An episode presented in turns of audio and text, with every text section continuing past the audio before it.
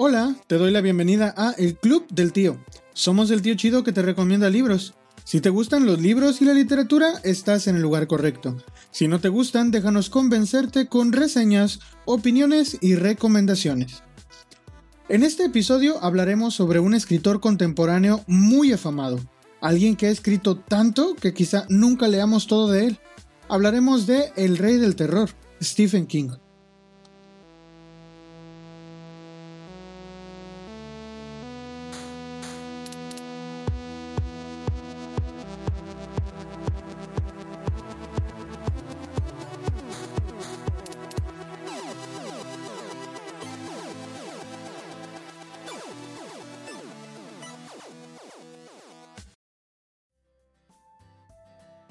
Buenos días, buenas tardes, buenas noches, queridos sobrinos. Em, hola, tío al Hola, tío Isaac. ¿Cómo están? Muy bien, muy bien. Bien, ¿Cómo estás bien, bien. Emocionada, emocionada y contenta. Hoy, vamos a hablar de un escritor que yo creo que puede ser amado y odiado, em, pero que ha sido muy importante para la cultura, yo creo, pop, la cultura o la cultura en general. Yo creo que muchos de nosotros lo conocemos, aunque quizás no lo hayan leído. De seguro saben de quién este, conocen eh, al escritor del que vamos a hablar en este capítulo. Sí, yo creo que, yo creo que es un escritor al que amas o odias. No puede, no conozco una persona que no le guste y, diga que no le gusta todo. O una persona que le guste y diga que, odia todo, ¿no? Eh, hay muchos que coinciden que la gran cantidad o lo prolífico que es, eh, ha, hecho que algunas de sus obras sean muy, muy, muy, pues me, así como de, no tiene como, como mayor, mayor relevancia, pero al mismo tiempo también hay obras que sí han hecho una, una mella importante, por decir algo, en, el tema de la literatura y en el tema de, de la de la cultura popular, como dice eh, nuestra queridísima tía Mademoiselle. Eh, pues yo creo que para empezar, él es uno de los, de los escritores que quizá más, más conocen. Bueno, yo creo que la mayoría ha visto las adaptaciones que ha hecho Hollywood de sus obras, pero eh, no creo que todos hayan, hayan leído. Y este, este capítulo yo creo que el objetivo que tiene es, eh, pues, una, desde mi punto de, vista y mi particular participación, me gustaría como desmitificar eh, esta idea que ha dado redes sociales de, él en particular. Y la otra es invitarlos a, que, a que lean su obra. Y eh, también quitar este mito de que todas las adaptaciones que se hacen de la obra de un libro son malas. Porque personalmente y en particular hay dos que yo considero que son muy buenas adaptaciones e incluso que me han gustado más que el libro. Pero bueno, eh, el tío Isaac creo que quiere, se, se le comen las ansias. Sí, para empezar, ay, mira, ya saben, ya saben de quién estamos hablando. Estamos hablando de Stephen King. no saben. Hagamos una quiniela. No, es, es que saben porque ya lo vieron en el título del podcast. Nosotros estamos platicando, pero los sobrinos, a menos que le hayan picado play así sin ver o que le haya aparecido en su en estas listas que hace Spotify de tu ruta diaria o algo así, eh, pues el escritor del que vamos a hablar ahora es Stephen King. Y sí, bien como, como dice el tío Alhazred, eh, como dice la, tía Brie, pues sí, es un escritor que pues amas u odias o ambas cosas en sentido contrario. Entonces, eh, la verdad es que tiene, como tiene tantísimos libros, es imposible que una, digas que ya leíste todo de él. No me lo creo que me digas que ya leíste todo de Stephen King. Y otra, o sería muy escasas las personas que lo hayan hecho. Y otra, eh, que todo te guste. O que todo te disguste. Porque en realidad también abarca muchísimos eh, temas. No se va, aunque es conocido como el rey del terror, no se va solamente al terror. Entonces, la verdad es que es un escritor multifacético y en este programa esperamos abordar una parte de su obra, no sabemos cuánto, cuánto alcancemos a abordar, pero pues miren, ustedes disfruten, siéntense o donde sea y cuando sea que nos estén escuchando, pues miren, escúchenos con calma. yo quisiera comenzar como quedando un poquito de datos como duros sobre él, como hablando sobre su, su biografía, porque si hay un par de cositas muy interesantes que yo me topé con, con su biografía. Por ejemplo, me enteré, dicen las malas lenguas, que el papá de Stephen King los abandonó cuando él era bebé. Bueno, bebé dos, tres años. Eh, y pues era de, fue de estos papás que pues nos tocan, que a veces pues dicen, no, pues voy por cigarros y ya no regreso. Y el vato quería ser escritor. El papá de Stephen King quería ser escritor y nunca pudo. Y de hecho, dicen las malas lenguas, a mí no me crean, que eh, pues sí escribía muy mal. Eh, pues qué lección le debió de dar el, destino después. Eh, aunque su hijo terminó siendo un escritor tan famoso y hasta la fecha pues no sabe quién fue. Su papá pues nunca, nunca se acercó a él jamás y yo supongo que sí ha de saber de él porque es imposible que no sepa de él, pero pues así pasa. Eh, ese es un dato que me, que me, pareció muy curioso porque entonces parece ser que la venita de escritor pues ya la traía de, de familia. Y pues es curioso cómo a veces como dicen, ¿no? Los, los talentos se brincan una generación y pues el más talentoso resultó ser, ser Stephen King y vaya que nos ha dado sorpresas. Eh, y pues de ahí en adelante, digo, le han pasado cosas muy curiosas, por ejemplo, eh, dice, se dice también que un amigo suyo murió atropellado por un tren. Eh, y que de hecho por varias historias que tiene, que que se dice también que ha empleado esa vivencia para, para sus historias, eh, que le ha servido como de inspiración. Eh, y le han pasado muchas cosas también. Ah, recientemente, bueno, no tan recientemente, ya más en su historia como adulto, también se le es muy conocido por haber sido muy drogadicto, por este, por emplear muchas sustancias, por estar alcoholizado todo el tiempo. Eh, y también la psicodelia es, parte ¿no? de su obra en ciertos, en ciertos libros. Entonces, así como, como tan variadas experiencias ha tenido en su vida, yo creo que así de variadas eh, son sus obras. Qué curiosa cosa, y, creo que este es el último dato curioso que, voy a dar hasta el momento. Eh, él dice que escribe, que lee cuatro horas diarias y que escribe otras cuatro diario. Y que de allí el que él tenga tantísimos libros. Entonces sí hay personas, que esto es una cosa curiosa, porque en algún grupo de, escritores amateurs en, el que estoy, digo yo no soy escritor amateur, pero me gusta ver esos grupos, eh, sí hay gente que pregunta, ¿de veras necesito leer para escribir? Y sí, o sea, creo que cualquier persona que no lea no debería de atreverse a sugerir que sus obras son buenas obras porque pues en general no ha leído lo que es una buena obra como para saber. Entonces Stephen King lo hace y tiene esta rutina, ¿no? Como de cuatro horas diarias para leer y cuatro horas diarias para escribir, quiera uno quiera, lo que salga. Y creo que también a eso le debemos un poco el tedio que causan algunos de sus libros. Pero pues sí, quería empezar con eso. ¿Ustedes qué, qué cosas curiosas saben de Stephen King? Este, Fíjate que lo que comentas, Isaac, es súper interesante porque creo que Stephen King es muy autobiográfico de cierta manera en sus obras. O sea, o de cierta manera siempre está plasmado en la mayoría de sus obras. O sea, hay muchas que son protagonizadas directamente por escritores, ¿no? O sea, el protagonista es el escritor.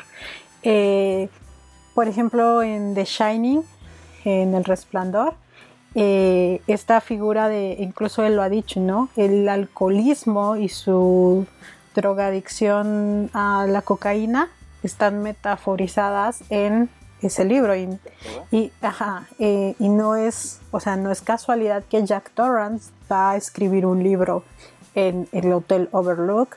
Tampoco es como casualidad la relación que hay, existe entre el padre y el hijo ¿no? Como todo este conflicto. Entonces, eh, es un escritor que toma muchas cosas de su vida personal, ¿no? Y las lleva. También esto de que casi todas las historias se desarrollan en Maine, ¿no? O en algún pueblito de Maine de donde él es originario. Es como una, una cosa muy característica y que lleva su vida y la empieza a colar en la ficción. Igual yo datos quizás curiosos, pues, pues no, la verdad no sé muchos, pero eso sí que me llama la atención, ¿no? Como, como él mismo se va reflejando dentro de sus historias. Yo no, no, no soy mucho de leer las vidas de los autores. Eh, y aquí voy a ser súper honesto. La vida de Stephen King no me parece interesante.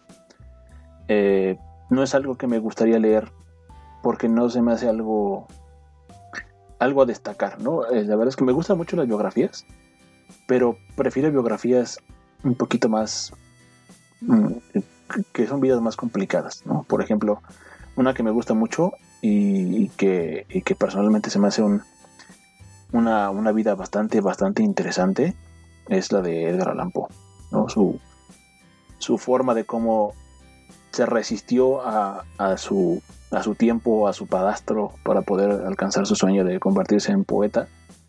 Y la forma en la que murió tan enigmática, todo eso me llama mucho la atención, pero particularmente la de King no es como de... Y no, no porque sea mala, digo, no le cuentas.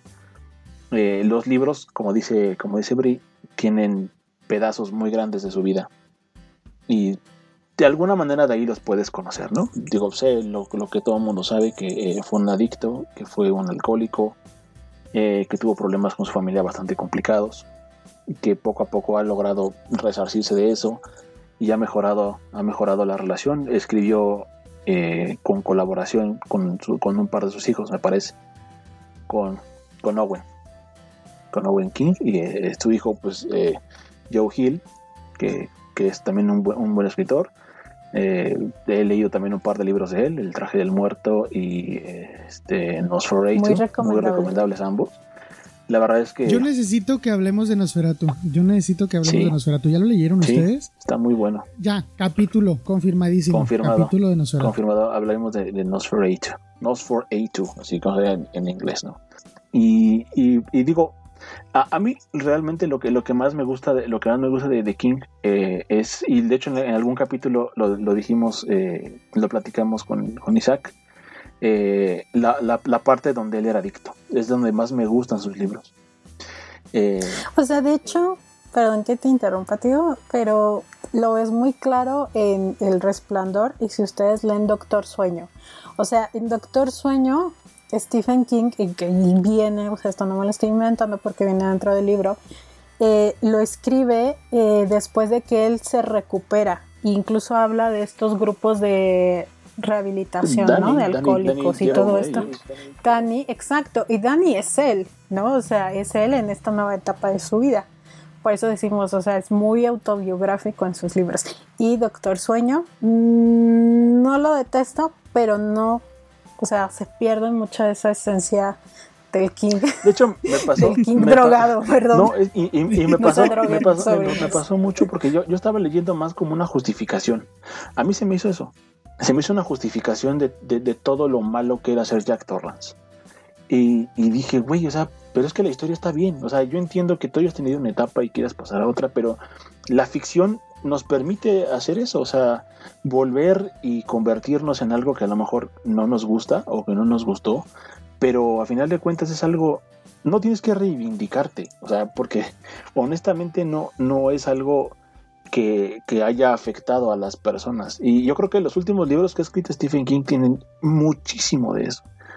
Eh, ha, buscado por todos lados como esta, esta, no sé si llamarlo así, redención de, de, sus, de sus días de adicto.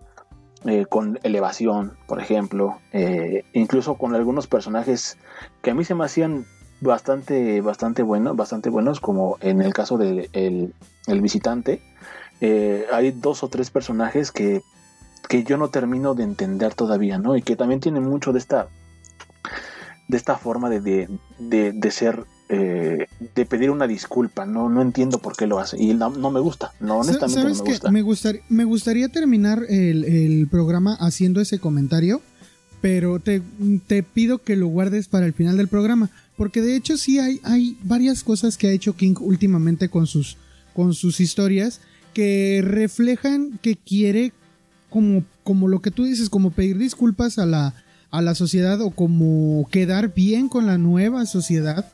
Y, como que a mí no me terminan de gustar. Entonces, eh, no sé si, si permitas no, digo, dejar podemos, podemos retomar la final si quieres, no tengo bronca.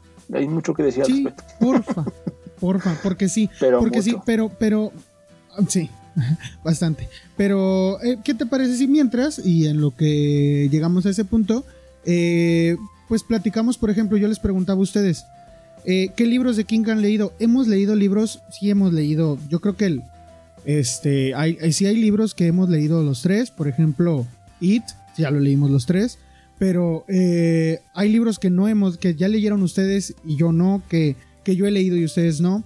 Y creo que va de la, de la de lo multifacético que es Stephen King, es que un escritor puede acercarse a él desde diferentes lugares. Entonces, me gustaría preguntarles cuál fue el primer libro de King que ustedes leyeron. El primer libro que leí de King es, se llamaba La mitad oscura. Se llama La mitad oscura. Este, es un libro bastante interesante. Yo hasta ese momento no había leído nada que se le, que se le pareciera a esa, a esa, a esa novela. Después ya descubrí otras cosas, otros autores que han, han hecho algo muy parecido.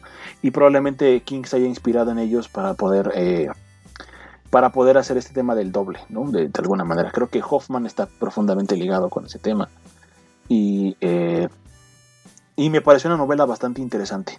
Es una de las novelas que de hecho he visto, he visto muy, muy, muy poquito por ahí afuera en, en, lo que la gente habla acerca de King. Digo, el, el, top número uno siempre es El Resplandor, It, Cementerio de Animales, Carrie y las demás. Pero he visto muy poquita Pero platícanos un poco de qué va. platícanos un poco de qué va por, No, te sabes que no me gusta hacer mucho eso porque no es como, como mi... Sí, sí, sí, sí. Pero bueno. Eh, Pero es que hay un comentario fijo que quiero hacer al respecto. Bueno, eh, en general, La mitad oscura habla de un escritor. De un escritor que escribe, para la redundancia, eh, que lo que decíamos de King, ¿no? Que tiene, que tiene esta afición de hacer, de hacer personajes basados en sí mismo. Y eh, eh, hace, hace, hace, hace una serie de novelas con un alter ego que se llama George Stark. Y, George Stark es, termina convirtiéndose en, en, el enemigo a vencer, por así decirlo, ¿no? Pasan cosas que, que, que empiezan a, a manifestarse de manera en, su vida y aquí es donde viene como esta esta es que, es que quizás ya entraría en spoilers no no quiero como decirlo pero bueno al final de cuentas la, historia va de eso no de, que hay un hay un hay, hay un, escritor que usa un alter ego para escribir historias violentas historias de asesinos historias que van más enmarcado a lo que King que hace hace como como escritor en, su faceta de terror no y eh, Tad Mount creo que sí se apellido, no sé si apellido, Dumont, algo así. Es un escritor también, pero pues su tipo de, cosas son algo muy distinto ¿no? a, lo que hace con George Stark. Me, gustó bastante porque justo presenta esta idea acerca de, lo que es y lo que no es, de lo que la locura puede ser o de lo que la realidad puede llegar a ser. Eh, está todo este tema ambiguo de si en realidad está el que hace todo, tomando la personalidad de las personalidades múltiples, etc. Entonces, me interesó bastante, me gustó mucho el libro y a partir de ahí pues yo me volví, me volví un, seguidor, un seguidor acérrimo de, de Stephen King. Después de eso descubrí lo que me gusta más de él. Sí, y puntualmente el comentario que quería hacer al respecto de este libro es lo que muchos intuyen, es eh, la terminación de la relación de Stephen King con su propio seudónimo. Es decir, Stephen King durante mucho tiempo utilizó el seudónimo de Richard Bachman para escribir eh, pues una buena cantidad de libros. En Rabia, La larga marcha, La carretera maldita, El fugitivo, eh, Posesión. Todos esos fueron libros que escribió bajo el seudónimo de Richard Bachman porque en aquel momento no, como que no era bien visto que los escritores escribieran más de un libro quizá al año o, más de un libro eh, cada cierto periodo de tiempo. Y entonces en este libro sí, eh, y es una observación que, que pues sí se me hace fácil de entender, viéndolo desde el punto de vista de esta eh, parte biográfica que él hace en sus historias, el hecho de que pues él sí estaba como queriéndose apartar de eh, su mitad, eh, su otra mitad que utilizó como, como lo era Richard Bachman, ¿no? Y este, y pues nada, era este el comentario que quería hacer, si ya, ya, te dejo continuar con... ¿Qué, te gustó más de Stephen King? Los cuentos de Stephen King para mí es lo mejor que hay de Stephen King. No, no, no, no tengo una, una novela que se equipare a su, y, lo digo con todas sus letras, ni siquiera It es tan bueno como sus cuentos.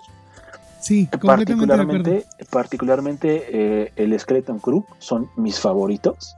Y hay dos en particular que adoro, que es eh, la niebla y que es el mono. El mono me fascina. Cada que puedo lo, lo voy y lo releo porque me encanta. Es de los pocos relatos que me meten un miedo, un miedo profundo, terrible. ¿no? Eh, vuelve a un artefacto, a una casa y a un lago, un escenario de terror total. ¿no? Entonces me encanta. Y justo yo creo que King, algo que todo mundo hace y dice de King, eh, y a veces muchos lo dicen solamente por decirlo, porque vieron algún meme en internet, es que sus finales son malos. Yo creo que los cuentos tienen todo menos finales malos.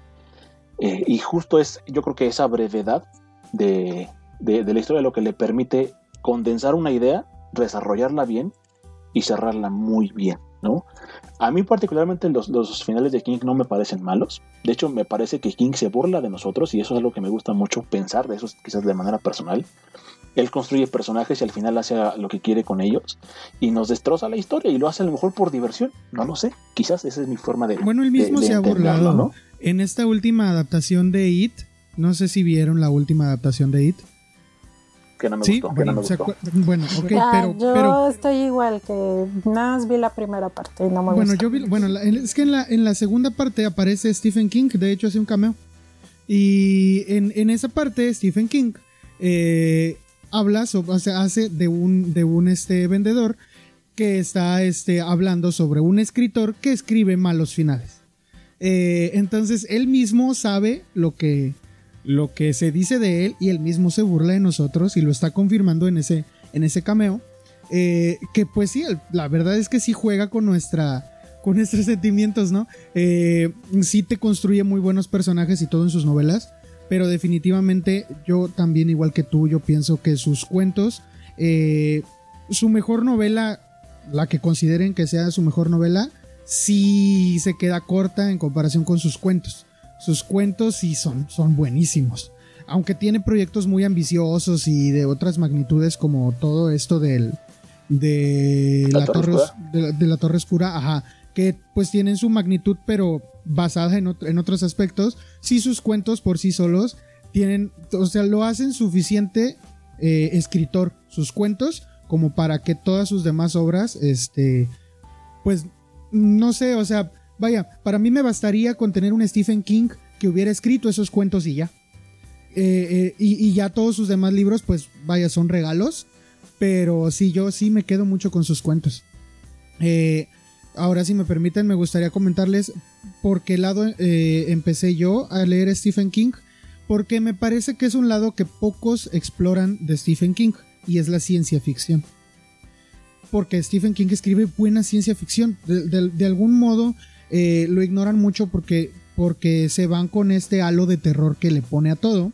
Pero escribe muy buena ciencia ficción. Yo, como fan de los expedientes secretos X, como fan de estas series de misterios sin resolver, de cosas inexplicables y eh, no sé, de los extraterrestres y todas estas ideas, eh, busqué qué libro de ciencia ficción podía leer de Stephen King.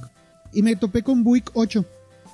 Eh, Buick 8 es una historia de, al puro estilo de los expedientes secretos X. Para quienes siguieron esta serie de los 90, que ya es una serie de culto, es una serie en donde hay sucesos inexplicables que por lo general se sospecha que hay algo sobrenatural detrás de ellos y esto es lo que pasa con un coche que queda abandonado en una gasolinera y que va a dar a, una estación de policía en un pueblito, ¿no?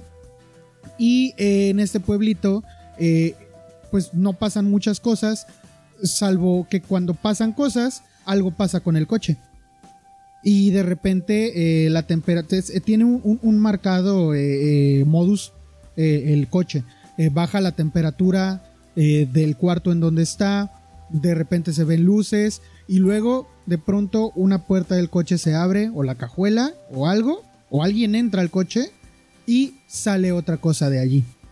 Y pueden ser criaturas, pueden ser cosas, puede ser eh, que alguien no, no salió, sino que alguien entró y ya no regresó. Y, en realidad todo esto del, misterio del coche y de la supuesta, todas las, todas las suposiciones que se pueden hacer alrededor de su origen, eh, está muy ligado a la Torre Oscura, pero eh, se lee hermosamente, se lee muy bien, muy a gusto, si no tienes el contexto de la Torre Oscura.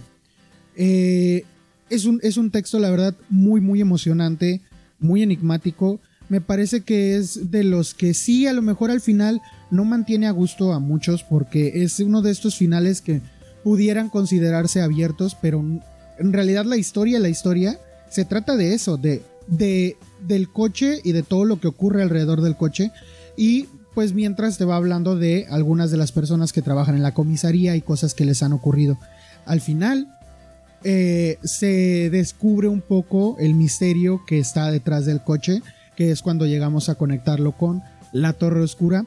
Pero empezando con ese, con ese libro, la verdad es que yo me enganché por ese lado a Stephen King y forzosamente tuve que brincar a los cuentos, porque es en los cuentos en donde me encontré con otro, otros cuentos de ciencia ficción que él habla mucho de estos viajes entre dimensiones. Eh, por ejemplo, sí también eh, La Niebla, yo lo considero un cuento de ciencia ficción, no sé ustedes. Eh, terror, sí, o sea, es que es terror con un poco de ciencia ficción, pero yo lo llevo más a la línea del terror. Exacto, y para mí tiene, tiene una carga tiene muy importante ese cuento. Eh, pero, eh, digo, fuera, fuera de eso, ciencia ficción. Mm, de hecho, mira, yo tengo una, una, opinión al respecto. Yo creo que la ciencia ficción y el terror son la misma cosa. Porque eh, en realidad lo único que hace la ciencia ficción es tomar ciertas características de la ciencia real para crear un, un escenario de, terror o de, o de horror. Pero en general Ah, el, objetivo es ese, ¿no? Buscar el, terror o, la, eh, el, asustarte a través de un evento que podría acercarse más hacia, hacia nuestras vivencias que tenemos hoy en día como personas que viven inmersas en la tecnología que, eh, que, a lo mejor con los castillos góticos, que es una cosa distinta. Pero para mí la ciencia ficción y el terror eh, son, son la misma cosa, ¿no? Ya habrá otro, otro tipo de, de, forma de contar la ciencia ficción, como lo que hacía Simov con Yo Robot, por ejemplo, o, otros autores, o Ray Bradbury con, con, estas eh, crónicas marcianas, etcétera, que a lo mejor sí va más enfocado hacia hechos científicos que pueden ser una ficción en su momento. Pero para mí lo que, lo que hace King, desde mi punto de vista, no es ciencia ficción. O sea, usa elementos científicos, usa elementos más eh, cercanos a nosotros, como en el caso de la niebla, por ejemplo, donde eh, está, está aparece una suposición, porque nadie sabe realmente de dónde viene la niebla. ¿No? Eh, de que fue, fue este, este, este evento que sucedió porque los militares andaban por ahí experimentando con algunas cosas y se, da, se dan los eventos de la niebla. Pero no, no se me hace una, una obra fundamental de ciencia ficción porque ni siquiera tiene elementos científicos plasmados dentro de la obra, o sea, del cuento en particular. O sea, no hay, no hay como un proceso científico que te diga, nada, pues es que inventé esta máquina que hace, como H.G. Wells, por ejemplo, ¿no? Con la máquina del tiempo. Eso sí se me hace algo más, ciencia ficción. Lo tomo en cuenta como ciencia ficción, te voy a decir por qué. Eh, hay dos tipos de ciencia ficción. Está la ciencia ficción pura, la ciencia ficción dura y la ciencia ficción suave y yo lo tomo como ciencia ficción suave. La ciencia ficción dura si es esta en donde pues sí se tiene que dar algún fundamento científico que hable al respecto, algún procedimiento y todo eso. Y tiene un cuento de ciencia ficción que va más a, la ciencia ficción dura que se llama La Expedición, no sé si lo has leído. Bueno, La Expedición definitivamente es un ese sí, aunque acepto las discrepancias que, que pueden surgir al decir que La Niebla no es un cuento de ciencia ficción, definitivamente La Expedición sí es un cuento de ciencia ficción, que yo siento que no le pide eh, nada a Bradbury ni a Asimov. La verdad es que ese cuento sí me gustó muchísimo. Y es esta historia de una familia que va a utilizar un, teletransportador y te va explicando cómo la humanidad logró llegar a eh, pues desarrollar la tecnología para teletransportarse. eh, también habla mucho sobre la experimentación en humanos y, qué niveles de crueldad podríamos llegar a... Mm, sí, pues qué niveles de crueldad pudiéramos llegar a aceptar al, experimentar con humanos. Y me parece que sí es un cuento de ciencia ficción muy bueno. Por ese lado yo entré a Stephen King. Pero obviamente son pocos los ejemplos que puedo nombrar de, de, este tipo de lecturas. Ya después de allí, pues sí, como todo lo impregna de terror y como lo hace muy bien, pues sí me brinqué. Este, por ejemplo, la, del mono, sí es uno de esos cuentos que me, que me dan miedo. Sí, sí dan mucho miedo. Eh, y últimamente, no sé, el último libro que leí de Stephen King eh, es uno muy reciente que muchos podrán tener sus, sus reservas o incluso no lo habrán leído, que es este que se llama Revival. Entonces también es un libro que para mí, pues aunque tiene mucho tedio al medio, sí el final me causó mucho terror. Pero sí, por ahí, por ahí llegué yo a Stephen King por la, por el lado de ciencia ficción que pude ver en él. Em, yo empiezo a leer Stephen King con lo más clásico, quizás con lo más nombrado de él. Eh, de hecho, el primer libro que leí fue Carrie, que fue su primer libro publicado. Eh, y a mí, eh, sinceramente, es el Stephen King que más me gusta. Es aquel que empieza a ocupar como el terror sobrenatural para ir para que al momento de que te está poniendo un evento sobrenatural, el verdadero terror es lo dramático del ser humano. O sea, en Carrie, el terror profundo no es tanto que ella tenga poderes sobrenaturales, ¿no? Que, sea, que tenga esta telequinesia, sino eh, el bullying que le hacen en la escuela, ¿no? Que la tratan horrible. Eh, su mamá ultra religiosa, ultra católica, que la encierra, que todo el tiempo eh, la está como denigrando por su sexualidad, ¿no? Entonces, esos son como para mí los libros que más me interesan dentro de Stephen King. Eh, más que los que tienen como esta vena más Lovecraftiana, más de eh, horror espacial, donde están estas grandes criaturas. A mí, por ejemplo, otro libro que me gusta mucho de Stephen King es Dolores Claiborne. Em, también no creo que sea de los libros que más se suelen nombrar de Stephen King, eh, pero acá es como un, relato de una mujer que, que trabaja eh, como empleada doméstica para una señora que vive dentro del pueblo, que tiene bastante dinero y es así en palabras, ¿no? Dice, es muy cabrona. Entonces empieza a contar como todo lo que le, le hace y todo lo que vivió esta, esta Dolores con su esposo y todo, eh, ahí se va tejiendo un crimen, ¿no? Por ejemplo, El Resplandor, que también, eh, gracias a la, adaptación cinematográfica que hace Kubrick, que es muy buena, aunque King la odiara, ¿no? Pero es por eso, porque el propio King dice, es que no es una historia de fantasmas. Sí, hay fantasmas, hay hechos sobrenaturales, pero esos son como el escenario, y yo siempre digo, son como el reflejo psíquico de sus personajes que están tan rotos y que vienen de problemáticas y vienen de cosas muy dramáticas que se vuelven a ser terroríficas. ¿no? Por ejemplo, a mí me gusta mucho ese. Cementerio de Animales también es uno de mis favoritos. Eh, cómo aborda el tema de la muerte, por ejemplo, y de la hermana Zelda eh, todo este conflicto ¿no? que tiene la, la, esposa de, nuestro protagonista eh, y con el tema de la muerte, ¿no? O sea, es muy bueno, o sea, maneja cosas muy dramáticas y que eh, va utilizando ciertos elementos para que como que te provoquen miedo. Eh, pero digamos, ese es el King que a mí más me gusta.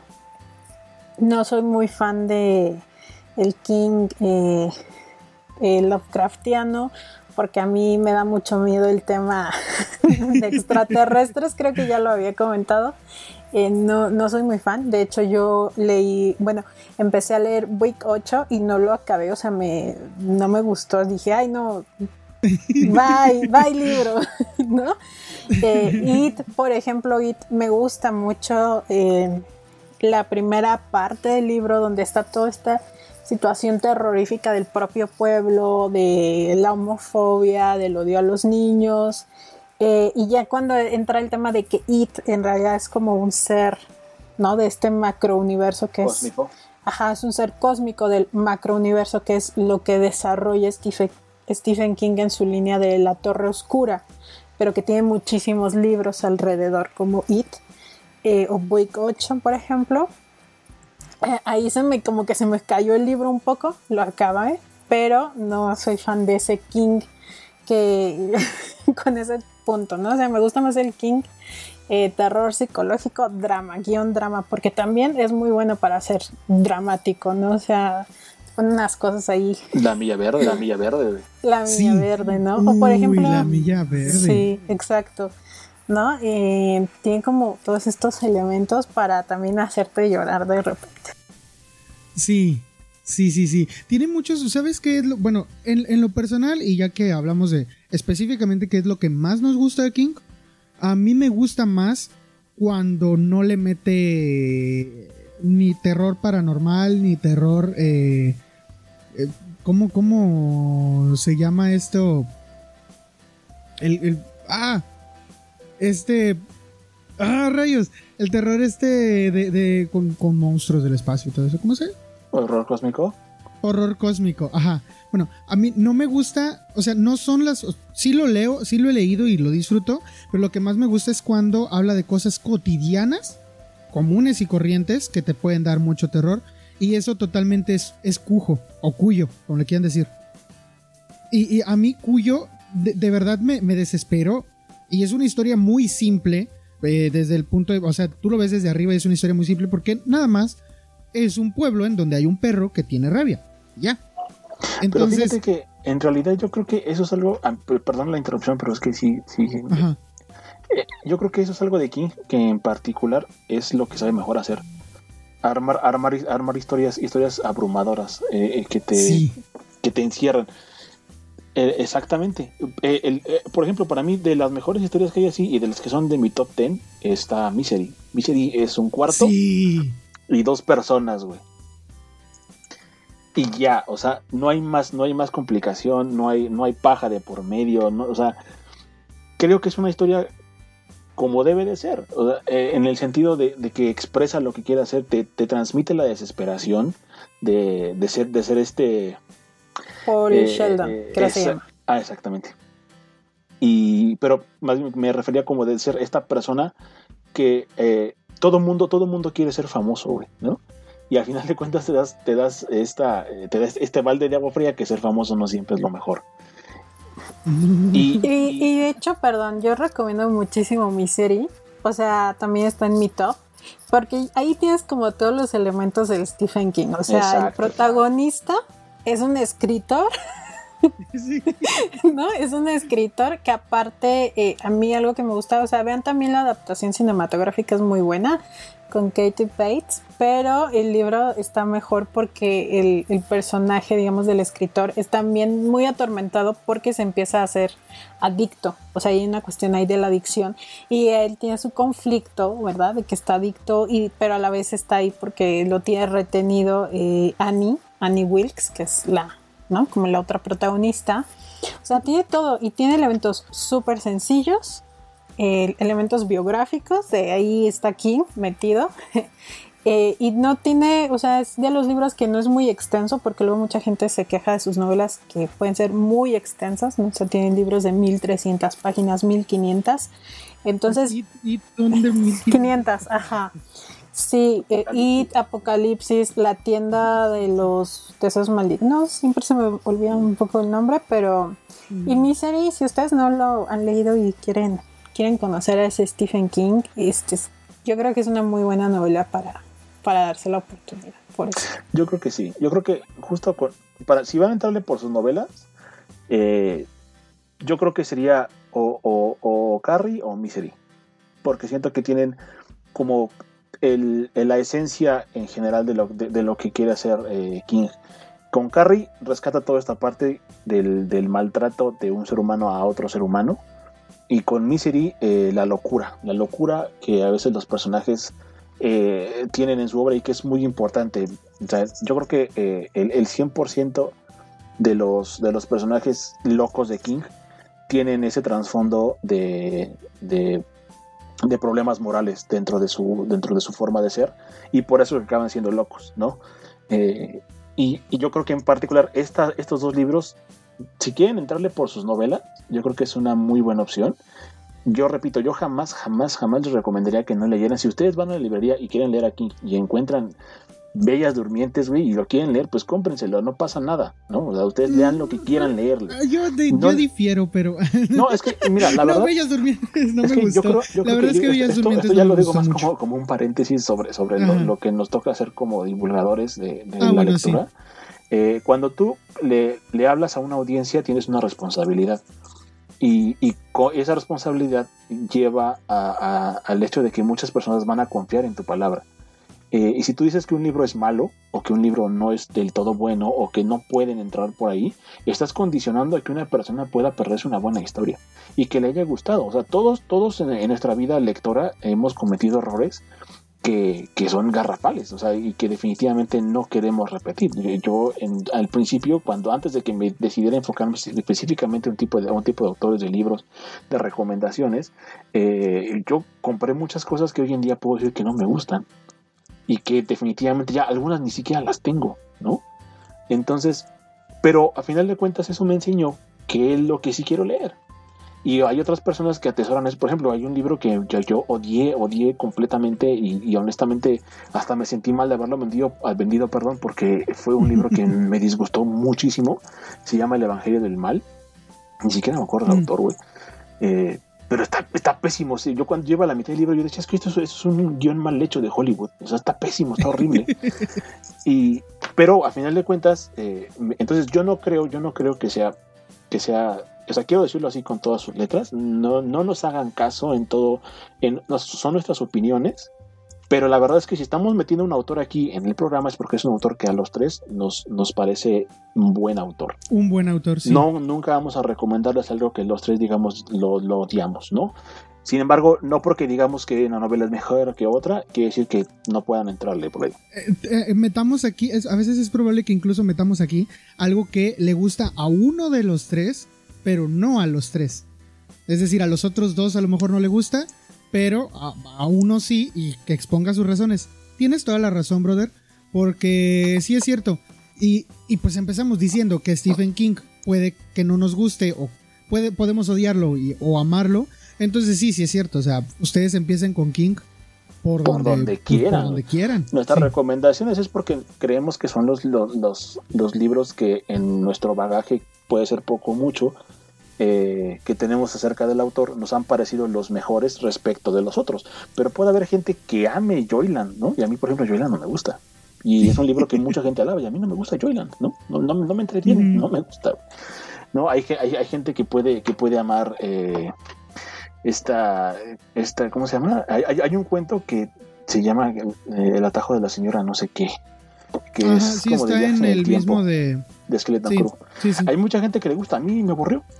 Honestamente es un cuento que me aburre. Pero eh, no porque yo considere que es un cuento aburrido, eh, quiere decir que es un cuento que a ustedes no les va a gustar. Entonces, terminando este paréntesis, eh, nuestras recomendaciones son eso, son recomendaciones, no es una regla que tenga que entrar por ahí. Y bueno, pues ya, me callo. no. Creo que está, que está buenísimo y también lo hemos dicho, o sea, algo que tiene Stephen King es que es muy amplia su obra, muchísimos libros, incluso gente que es muy, muy fan de Stephen King y que yo creo que, que sí, casi que se ha leído todo, eh, te va a decir, ah, este libro no me gustó o así. Pero, eh, pues sí es un autor que creemos que está interesante explorarlo, incluso si no eres fan del terror o te dan ganas como de iniciarte en el terror. Y pues estos libros que estamos diciendo ahorita son simplemente, pues eso, algunas posibilidades y que eh, yo sí lo digo, o sea, tienen como la ventaja de no ser demasiado largos, ¿no? Y que tienen como tópicos muy interesantes que sí te vas a encontrar en otras obras de King y ya te puedes dar como idea cómo escribe y su estilo, ¿no? De, cositas que, que tiene.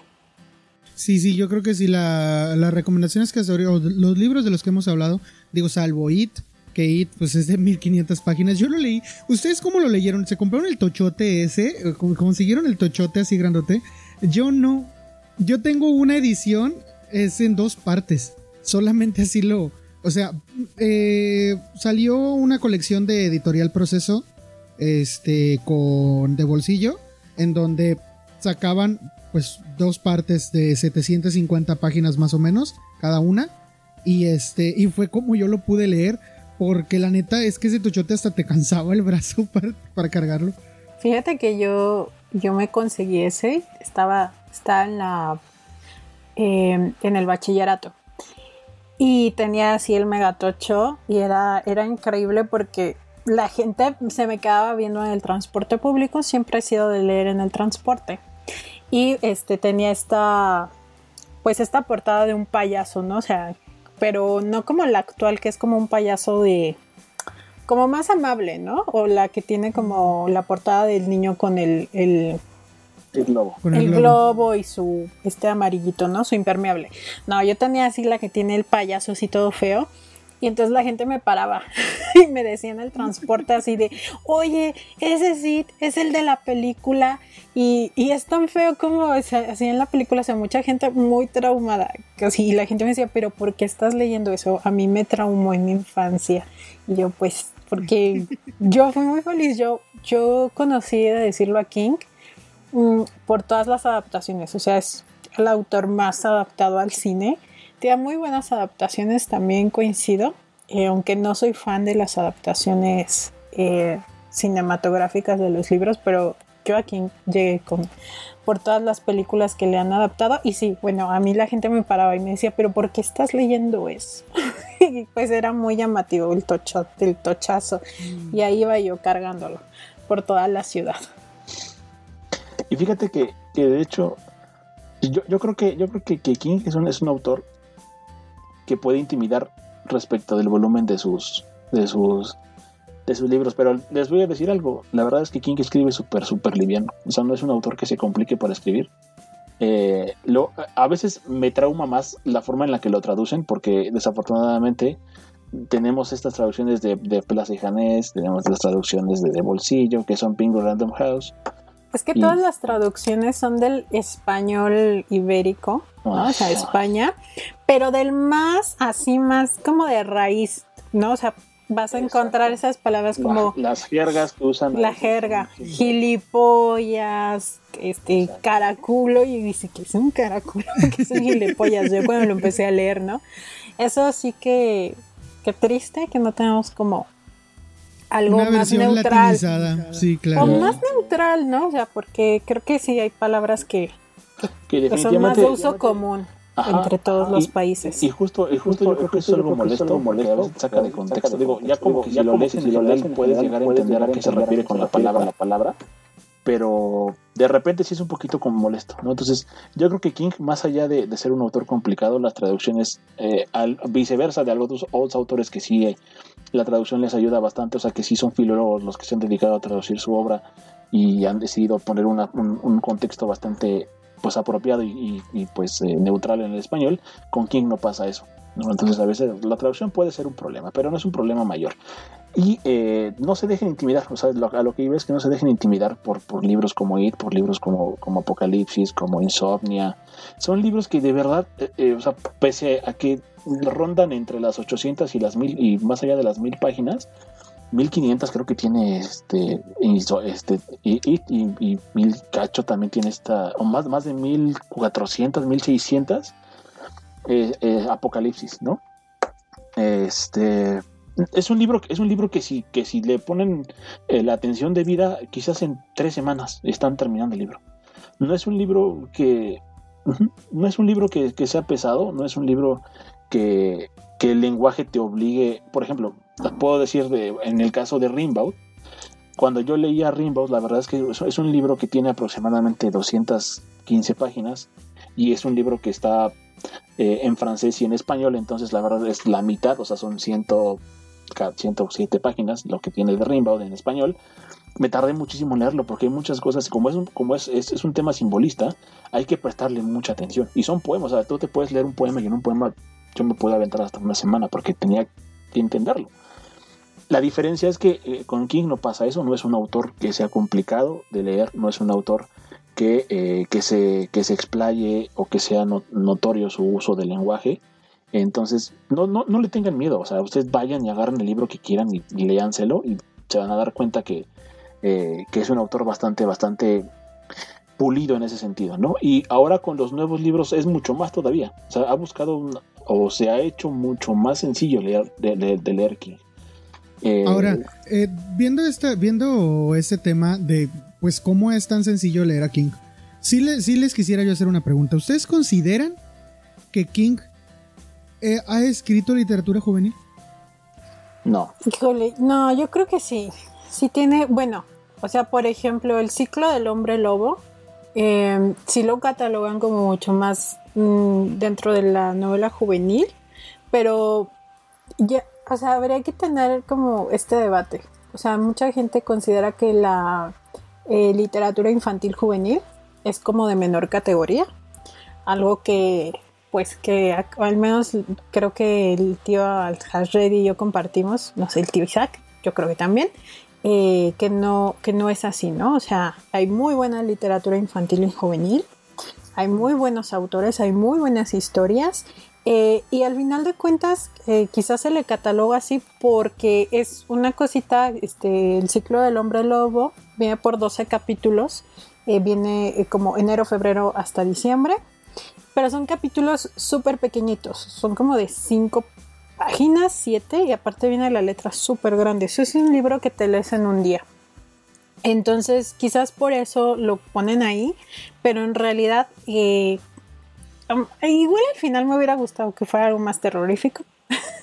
pero, este, pero tiene todos los elementos que tiene King, o sea, pero solamente se le ha catalogado ahí y quizás, no sé, eh, yo pondría a Doctor Sueño como más en algo infantil juvenil porque le da ya un toque más como de aventura o fantasía oscura, más que de terror, por ejemplo, en Doctor Sueño. Pero a la vez creo que también opina un poco más como el tío, o sea, ya me estoy desdiciendo, pero es que escribe literatura. Eso. Bueno, es que te voy a decir qué, qué pienso yo. Yo creo que Stephen King sí ha escrito para las mentes jóvenes.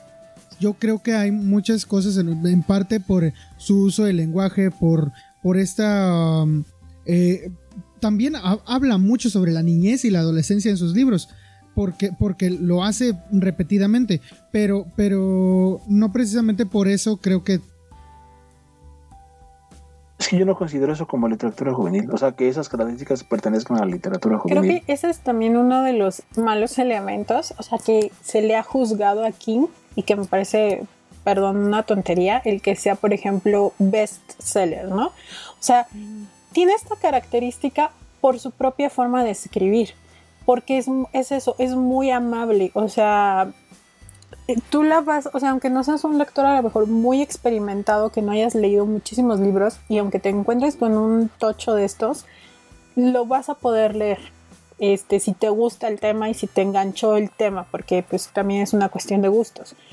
Eh, pero esto muchas veces se lo han recriminado, como diciendo, es que no es un buen autor o no es un autor serio, y también hay que quitarnos esto de que un bestseller, por ser un bestseller, va a ser mala literatura. Y yo creo que King es como uno de esos ejemplos, ¿no? O sea, es, le, ha gustado tanto a la gente porque es, es fácil de leerlo, pero no es menos complejo que es precisamente el punto al que yo quería llegar, porque de los tres yo soy el que lee literatura juvenil. Literatura juvenil de la que, de la que es literatura juvenil ahorita. Fantasía este, juvenil, de esas que traen cliché, de esos que trae este, romances y triángulos amorosos por todos lados. De esa literatura juvenil yo leo. Eh, ya lo he aceptado en otros programas, no tengo ningún problema con eso. Pero eh, yo siempre he visto que hay personas que menosprecian a Stephen King poniendo a su literatura junto con toda esta otra literatura juvenil que yo sé que no es, buena. exactamente. que yo sé que no es buena. Yo lo leo, ya lo dije, como una chuchería cuando se me antoja un caramelo y sabes que te va a picar los dientes, pero te lo comes como quiera. así leo esa literatura juvenil. Pero Stephen King no es así y yo veo que hay mucha gente que lo pone en ese mismo lugar porque no lo han leído precisamente como dices tú, brother. Eh, y, quería hacerles esa pregunta precisamente por eso, porque yo lo pongo como juvenil desde el punto de vista que les digo, habla hacia los jóvenes porque habla sobre la juventud en varios de sus aspectos, en varias de sus novelas habla sobre la juventud y creo que en ese sentido pudiera ser adecuado para los jóvenes. Y otra tiene una sencillez, una, una sencillez muy amable con el lector que pues para un joven pues eso es, es, este, genial, ¿no? Eh, para alguien no tan experimentado. Entonces en estos dos aspectos yo lo pondría como apto para, para los jóvenes, pero no como en este cliché de literatura juvenil que se tiene ahora. Entonces, eh, pues sí, era ese el aspecto que me gusta que lo hayas desarrollado más tú primero, porque entonces no soy solo yo el que lo piensa de este modo. Pero sí, era, era eso a lo que quería llegar, Dios. Es que yo, yo, yo creo que, está, está, está, mal empleado el término eh, literatura juvenil. Porque no creo que la literatura juvenil exista como tal. Eh, yo creo que cuando se usa un lenguaje amigable, cuando se hace referencias a una edad en particular, eh, yo creo que es una forma de expresar y de llegar a una, a, una cantidad de personas, no en base a su edad, sino en base a sus intereses. Eh, yo puedo leer It, por ejemplo, y acordarme de mi, de, mi juventud y, identificarme con alguien, con alguno de los de los de los clubes de los perdedores, por ejemplo, ¿no? Eh, puedo, puedo en todo momento agarrar y leer Carrie y decir, güey, pues sí, era un ojete por ser un bully, ¿no? O, yo me sentía mucho menos preciado en la escuela porque a mí en la secundaria me hacían bullying, ¿no? Y eso lo estás, leyendo tú como adulto, o sea, no, no, es, no es un libro que vaya hecho para jóvenes. El hecho de que haya jóvenes dentro del libro, o sea, adolescentes, niños, eh, personas de menos de 30 años, no quiere decir que el libro tenga un tinte juvenil. Eh, eh, es, es, esta, necesidad de las editoriales, porque yo creo que eso es cosa de las editoriales, de hacer un catálogo de las cosas que tienen para vendérselo a cierto público y para llegar a un cierto mercado. O sea, el segmentar a, los lectores no hace otra cosa más que decir, güey, tú compra esto y tú compra esto y tú cómprame esto, O sea, eso, eso no, es, no es algo que para mí, para mí sea, sea sano hacer. Creo que, creo que la literatura juvenil eh, como tal no existe dentro de, un canon establecido del mercado, sino más bien en el tema del interés de lo que tú como lector quieres leer. Si es una historia juvenil, si, vas a leer Huckleberry Finn, por ejemplo, no, necesariamente tienes que ser un niño para leer Huckleberry Finn. ¿no? O, para, leer eh, en el País de las Maravillas, no tienes que ser un niño. O, para, o para leer la trilogía de la niebla, no necesitas ser un joven. O precisamente eh, la historia interminable. La historia interminable que acabamos de sacar el podcast que habla sobre la historia interminable, eh, si no lo han oído, escúchenlo, es el capítulo. Sí, sobrinos, escuchan. Sí, eh, la verdad es que a mí me gustó, bueno, a mí me gustó mucho ese capítulo, así que escúchenlo, sobrinos, si no lo han oído.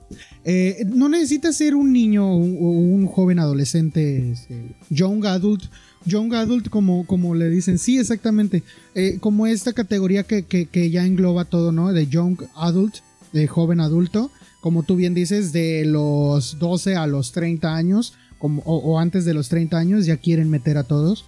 Este, y pues no, o sea, sí creo que es una literatura noble, creo que Stephen King escribe, eh, pues, de, escribe para todos, desde el punto de vista de que todos eh, tenemos, debido a que es, estas referencias, ¿no?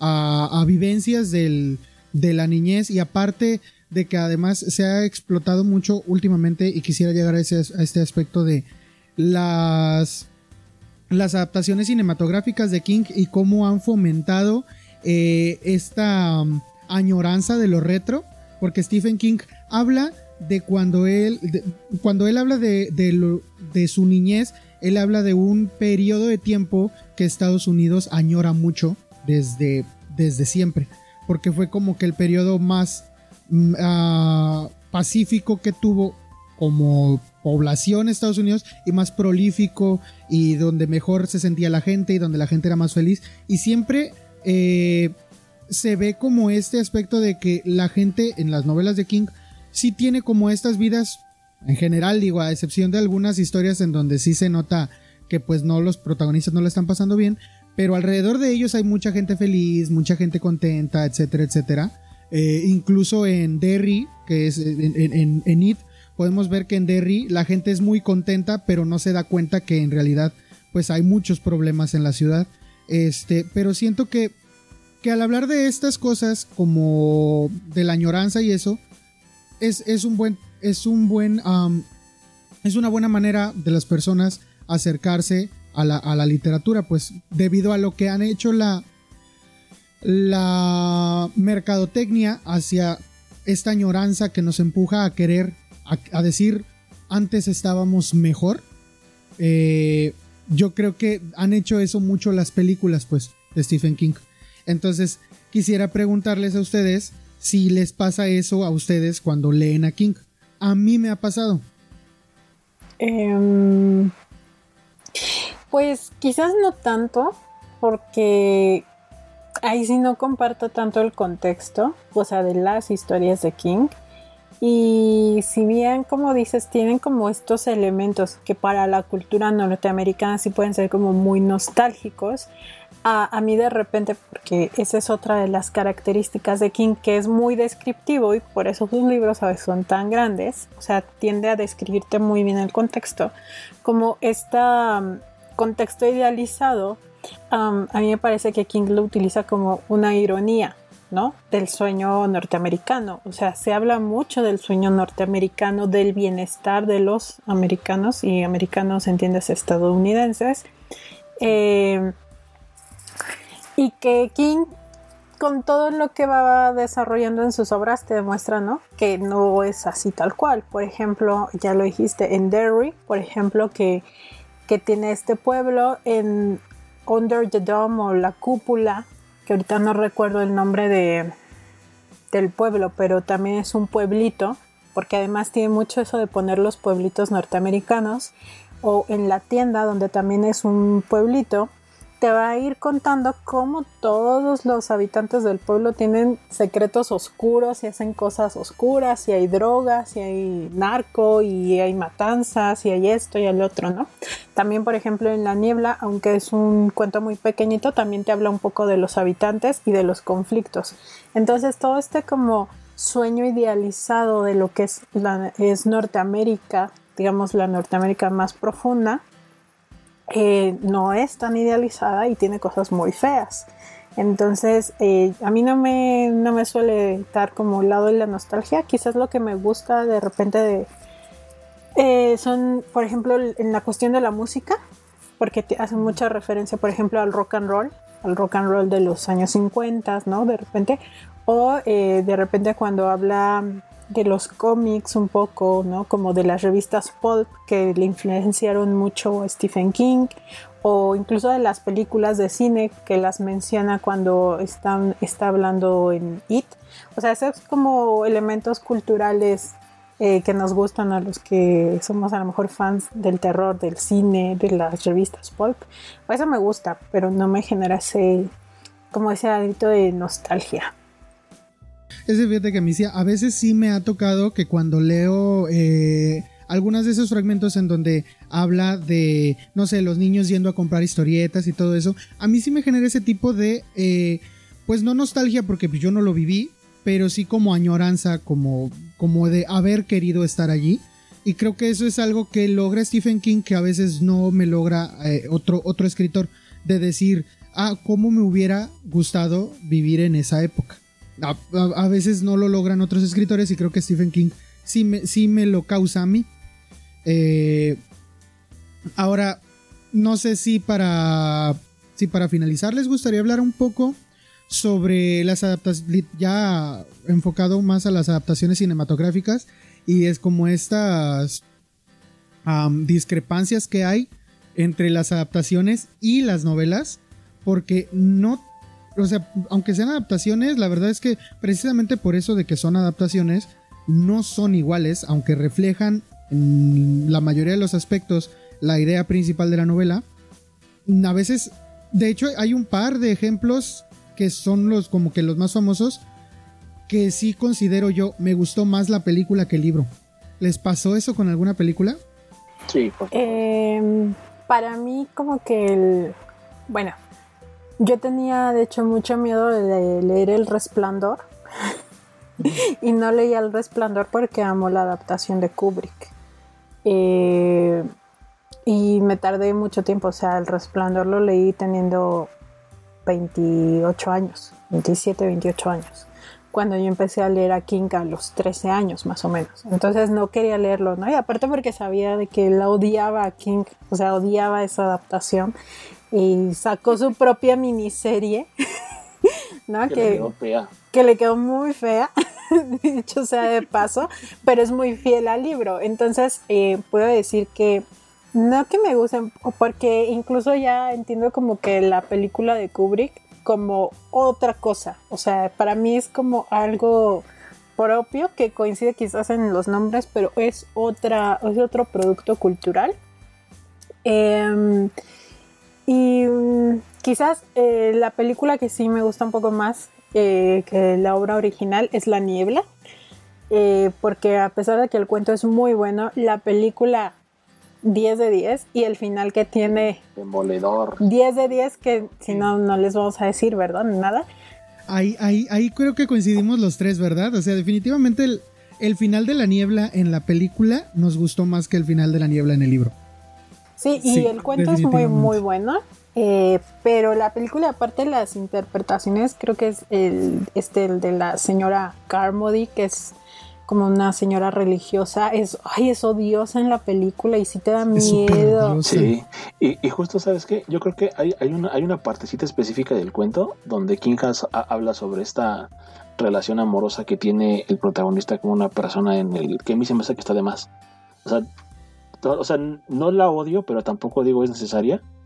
Eh, y en la, en la película la evitan y, O y la sea, verdad es que funciona muy bien. ahí, bien. pero no, no va más. Ajá, ajá, no da más. Y, y, o sea, el, el- alcance que tiene en el cuento la relación, dices, bueno, pues no. O sea, está bien, qué bueno. No, no es algo malo, no es algo que diga que esté mal en el cuento, porque también funciona en el cuento. Justo te mete como en ese tema de, del, de- del final, porque, porque es importante ese final, por así decirlo. Pero a final de cuentas, en la, en la película eh, no llegan a ese, a ese grado esa relación. Y también funciona muy bien. Y de hecho también funciona muy bien con el final que le dio la película al director, que la verdad es que mis respetos. ¿Quién ¿eh? fue el director de esa película? ¿Se- ¿Tienen por ahí el dato de, de ese, de ese... Ahorita, ahorita. La niebla es de Frank Darabont. No me suena para nada el, el director. Pues muchas gracias, Frank. Pues Sí, muchas la gracias. verdad es que sí. La verdad es que sí. Se rifó e incluso hasta el cast que hizo se me hizo súper adecuado para los personajes. Creo que los empató muy Uy. bien. Los empató Mira, muy, ojo, muy bien. porque te digo una cosa, ha, ha dirigido de, en cine eh, eh, casi que todo lo que ha dirigido este o, o- o producido es de Stephen King. Eh, esta película de la, La Milla Verde la produjo él. Este, La Niebla la produjo él. Eh, esta otra de. Es que no sé cómo se pronuncia en inglés. Batallo con ese nombre. Eh, Cadena Perpetua, Sueños de Libertad. Ah, ya, la Esta- de. esta- sí, con Tom Hanks, ajá, ¿no? bueno. Ah, no, esa es la de la mía verde. No, la de la de Sueños de Libertad es, es con este Ah, sí, claro, que están en una este cárcel. señor que le, Morgan que le Freeman. pone que, le- que es Morgan, Morgan Freeman, Sí, sí. ese, el de Sí, las cierto. caritas iba a decir yo. Este eh, sí, es- es- esa película está muy bonita. Y me hace llorar. Porque sale una biblioteca y la biblioteca es importante en la historia. Así es que vean la película. Sí, sí, sí. Eh, muy, muy, muy importante. Ah, es- es- bueno, tres de sus películas, que según Wi- Wikipedia, eh, ha dirigido seis. La mitad de sus películas son adaptaciones de Stephen King. Entonces creo que tiene como una vista muy específica de lo que quiere, de lo que quiere darnos de Stephen King. Y, pues sí, estas otras dos películas de La Milla Verde y Sueños de Libertad sí, sí me, sí me sacan lágrimas, la verdad, esas dos películas. Y creo que La Niebla no, no va por el lado sentimental, pero sí el final, o sea, fue la mejor decisión. Entonces, pues miren, sin querer, y no sabíamos porque pues no hacemos guion, gente. Eh, creo que se nota. este, pero mira qué curioso que ese mismo director dirigió a esas tres películas. Eh, a mí, por ejemplo, me gusta mucho la película, me gusta mucho la adaptación que hicieron de Cujo, que, que la verdad es que sí me parece muy, muy bien adaptada y, el, sí, pues el, drama de, estar ahí encerrada esta mujer en el coche con el perro rabioso afuera y no poder salir, eh, sí, sí me lo transmitió muy bien y creo yo que es una recomendación por si quieren ver películas de Stephen King, sí es una película que, yo creo que deberían de ver y es una película bien viejita, está en Netflix o en Amazon, por ahí debe de estar. Este, y no sé si ustedes quieran recomendar alguna. Pues yo, fíjate que a mí de, la, de las películas que puedo recomendar justo está La Niebla y a mí, de yo he mencionado que me han, sido dos las que me habían gustado más que el libro. Una es La Niebla y la segunda es El Resplandor. La verdad es que me gusta más la película de Kubrick, la versión que hizo de Kubrick de los personajes de, de Stephen King que, El Resplandor en sí mismo. La verdad, me gusta mucho. Kubrick tenía una forma de, dirigir las cosas bien interesante. Me encanta su cine, por ejemplo, Full Metal Jacket, eh, Ojos Bien Cerrados. Ojos Bien Cerrados es de mis favoritas, eh, que fue la última que de hecho ni siquiera alcanzó a ver terminada. Él no vio la edición, solamente terminó de filmarla y después murió.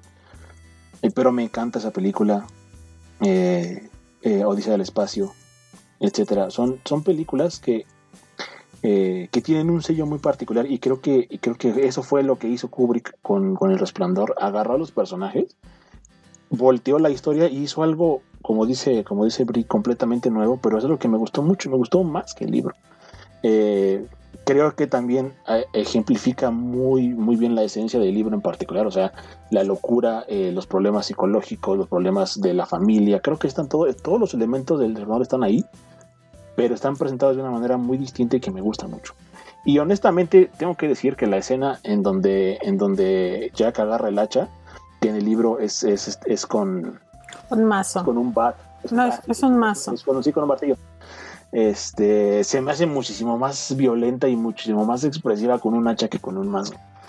La verdad, sí. sinceramente. Entonces, bueno, y aparte hay que decir que la actriz que la hace de... Ay, ¿cómo se ella? Ajá eh, a, mí, a mí la verdad es que me convenció su actuación completamente, me la, me la o sea, sí, sí, la Hoy en día es uno de los memes, más, más prolíficos en internet. Pero es que estaba aterrorizada por el señor Kubrick, ¿eh? O sea, la traía, bueno, la traía. Que Kubrick era muy difícil. Sí. Era, era, una persona muy, muy complicada para... O sea, todo el mundo quería trabajar con él, pero al mismo tiempo lo odiaba. Sí. El verdadero terror ahí era Kubrick, yo creo, ahí dirigiendo. de nuevo es como como esta mentalidad que transmite Stephen King de que pues en realidad a lo que le debemos tener miedo es a los vivos, a los que están con nosotros, porque es los, los verdaderos monstruos no tienen tentáculos ni, ni andan con capuchas, los verdaderos monstruos están alrededor de nosotros. Creo que esa idea de las novelas de King eh, es lo que más me queda de todo lo que, sea poco, sea mucho, de lo que he leído de él sí creo que es lo que más me queda de, Stephen King. Sí.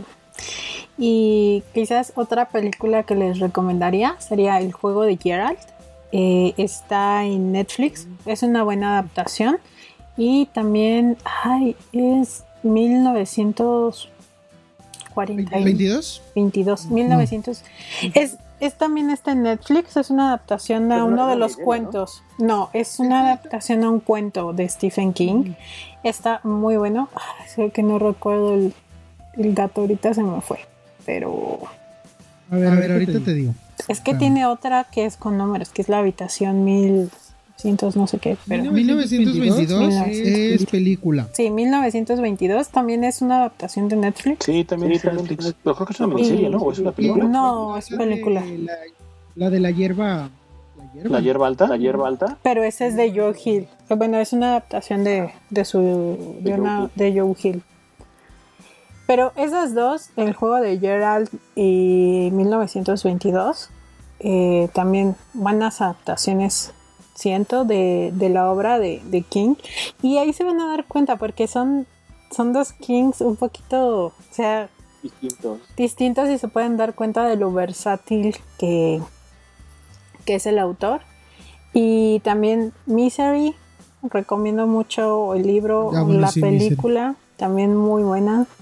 Dolores Claiborne creo que también tiene película. Dolores Claiborne también tiene película y es Kate Bates, la, la actriz, la ah. misma de Misery. De Misery.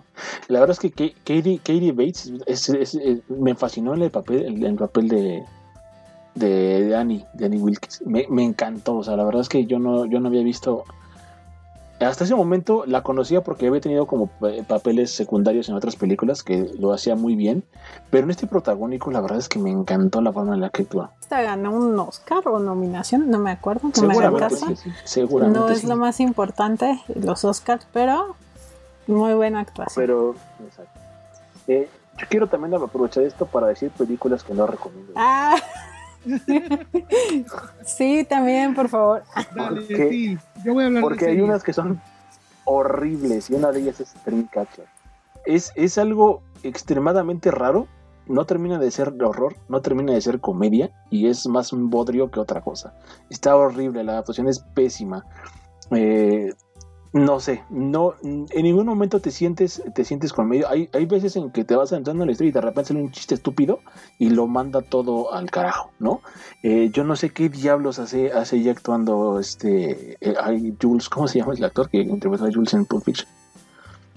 Ah, que es Nick Fury en las películas de Avengers, ¿cómo se llama este? Samuel L. Jackson. Samuel L. Jackson. Yo no sé qué carajos hace Samuel L. Jackson ahí actuando, honestamente. Eh, me, me, me, provocó muchas, muchas sensaciones, pero todas ellas negativas. No recomiendo para nada eh, Dreamcatcher. Eh, es una muy mala película. Eh, incluso hasta, hasta en su momento me, me, hizo pensar en leerme el libro de lo mala que es, porque dije, si Stephen King lo permite, porque Stephen King estaba ahí metido, o sea, él siempre se mete en todo menos en el de Kubrick, que no lo dejó, pero en todas las demás está metido, ¿no? Entonces, si, si él aprobó eso, pues, bueno, no sé. Y justo eso es, otra cosa con la que quería terminar eh, mi participación. Eh, yo creo que eh, King hoy en día ya escribe para hacer guiones de televisión. Sus libros están hechos para eso. The Outsider, a adaptar. Y es más, les ahorra la chamba a los guionistas, te lo digo así. Porque la verdad es que a mí personalmente, y lo he dicho muchas veces, The Outsider, el, el visitante, me gusta mucho salvo que todo el mundo dice que el final es un bodrio, a mí me encanta ese final. De hecho, yo creo que es de los libros que más ha jugado con, conmigo como, como lector y que al final más me ha sorprendido. Porque la realidad es que el final, cuando yo lo leí, dije, pues sí, cierto la neta es que es que es algo es algo que te vas que te tienes que dar cuenta en el libro poco a poco conforme lo vas leyendo para que al final tenga sentido lo que hacen los, los, protagonistas. Yo sé que ninguno de ustedes dos lo, lo ha leído, no, no, se los voy a spoilear, pero el día que lo hagan, me gustaría, me gustaría que, me dijeran qué les parece ese final. A mí en particular me gustó mucho y, eh, yo creo que, mm, bueno, regresando al tema, el, eh, el, el pues sí, el objetivo de King de escribir los, eh, los libros como lo hace al día de hoy es justamente eso. Yo creo que él ya, él ya tiene la carrera que quiere, ya tiene la fama que quiere y ahora puede dedicarse a lo que se le hincha la gana. Y eso es. No tiene todo el dinero que quiera, o sea, también no es como que por ahí hay, hay, hay, un rumor, y esto lo digo con letras mayúsculas, es un rumor que a él le pagan por, por letra. Entonces por eso es que hace sus, hace, ya se ha vuelto muy prolífico últimamente y, este, y escribe sus tochotes. Porque le, y la verdad es que los derechos más caros que existen hoy en día, aparte de los de J.R.R. Martin, que los acaba de hacer súper caros, son los de King. Eh, o sea, también eh, no perdamos la crítica, por más que nos guste, tendrá cosas más rescatables, pero pues es un muy, muy buen o sea, es un muy buen escritor para las editoriales. O sea, yo que he trabajado en, bibliotecas y en librerías, yo te puedo decir que sabes que va a venir algo de Stephen King y se compran 100, 200, 300 copias porque sabes que se va a vender. O sea, y claro que es, es muy bueno para las propias editoriales, incluso también para la propia industria, porque a veces ese tipo de autores permiten que se publiquen otros autores, porque sabes que tienes ya un éxito asegurado. Y además yo creo que también su nombre su nombre en, recomendaciones, por ejemplo, porque me ha tocado ver eh, eh, recientemente varios libros en donde dice, Stephen King dice que este libro le gustó. Y por eso, ya. O sea, ¿cuánto va de cobrar por decir eso, Stephen King? Yo, también ya, ya empiezo a dudar mucho de eso. Eh, porque hay ciertos libros que, que, él tilda como que le han gustado. Y la verdad que son libros malos. Yo creo que ya, ya está vendiendo su firma. Y no está mal. Al final de cuentas, puede hacer lo que él quiera, ¿no? Pero, pero sí creo que, que ya la última recomendación que sí considero que fue muy buena de él y que honestamente sí me llamó la atención fue cuando recomendó a Paul Tremblay con una cabeza llena de fantasmas. Eh, el libro me gusta un montón. Es un excelente libro. 10 de 10. Exactamente, es un 10 de 10, ¿no? Entonces, eh, yo creo que Paul Tremblay es un, es un, es un digno seguidor, perdón, seguidor, sucesor de tanto de, de Stephen King como de quizás uh, incluso hasta Poe me atrevo a decir. Porque tiene, tiene muchos elementos de, ambos en su, en su forma de escribir, ¿no? Eh, sin embargo, eh, yo quiero también decir que obviamente no, no soy, no soy un, seguidor que tenga tatuado en el corazón el nombre de King. Me gusta muchísimo, me gusta mucho, no es mi autor favorito, pero eh, tengo que decir que gracias a él pude, pude conocer eh, bastante, bastante eh, eh, temas interesantes. Tiene un ensayo que se llama La Danza Macabra, que de hecho edita Valdemar. Y es, es, un ensayo que yo creo que todo, todos los lectores de terror tenemos que tener junto con el horror en la literatura de Lovecraft y con la conspiración humana de, de Thomas Ligotti. Eh, son, son tres ensayos que nos van a, que nos van a hablar acerca del horror, de lo que significa la literatura, de quiénes son los máximos exponentes y por qué lo son. ¿no? Y, King ya eh, lo aterriza en un, en un, terreno mucho más, eh, mucho más actual y mucho más pop en el sentido de la cultura, porque él habla también de cine, habla de las adaptaciones, que de dónde han tomado la inspiración algunos como J, J este, H.R. Geiger, que es uno de los artistas que particularmente me, gusta y que a él lo descubrí por el cine. O sea, si eh, yo, yo supe de él por Alien. Entonces, aparte, él es un gran fan, o era, perdón, ya murió, eh, de, de H.P. Lovecraft también. Entonces, mucho, mucho de, lo que. Este, de lo que se van a encontrar ahí es esta relación. Es, es, como esta, es como este centro del horror y las ramificaciones que va teniendo a lo largo de, la historia popular y, del, eh, y, de los, y de los exponentes. Entonces, desde ese punto de vista, yo creo que, eh, que, King hace un buen trabajo. Mm, eh, no, es, no es un escritor que yo considere se, se, pueda nombrar un escritor de alta literatura, pero es un muy buen escritor. Y eh, yo considero que también tiene sus fallas, como todos. Creo que últimamente lo que ha escrito ya es eso, ya son cosas que él escribe porque, porque puede, porque va a ganar lana y porque la gente lo va, lo va a comprar, ¿no? Hay, una, hay una editorial o varias editoriales que han editado ediciones súper especiales y limitadas acerca de King, ¿no? Son ediciones súper caras. Una de ellas es uh, Centipede Press, que hace ediciones que tienes que, de hecho, que pagar antes para que la, porque la edición no está hecha. O sea, ellos van a vamos a hacer una edición de King con estas características, ¿no? Va a venir así, tiene ilustraciones de tal, firmado, para todo, ¿no?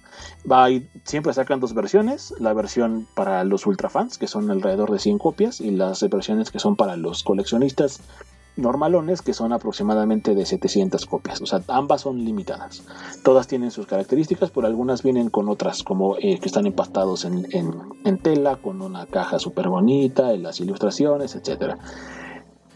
¿A qué voy con esto? Que son ediciones súper caras. O sea, estamos hablando de que el precio de salida de una de estas, de, de la editorial, es de aproximadamente de 100 a 500 dólares. Son caras ya de por sí, ¿no? Y ya en, el mercado secundario después, cuando ya se agotan, pues ya se van mucho más alto. Pero, ¿por qué, por qué menciono esto? Porque estas editoriales no van a hacer libros que no se vendan de estas características. Porque son libros muy caros para las editoriales también.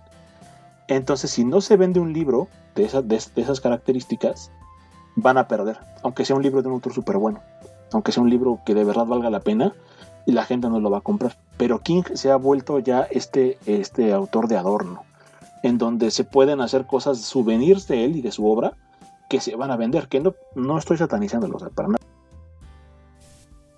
No, pues es que ha llegado al punto en el que ya tiene tanto renombre que con solo tener su firma en algo ya es algo que asegura que miles y millones de personas van a gastar dinero en eso.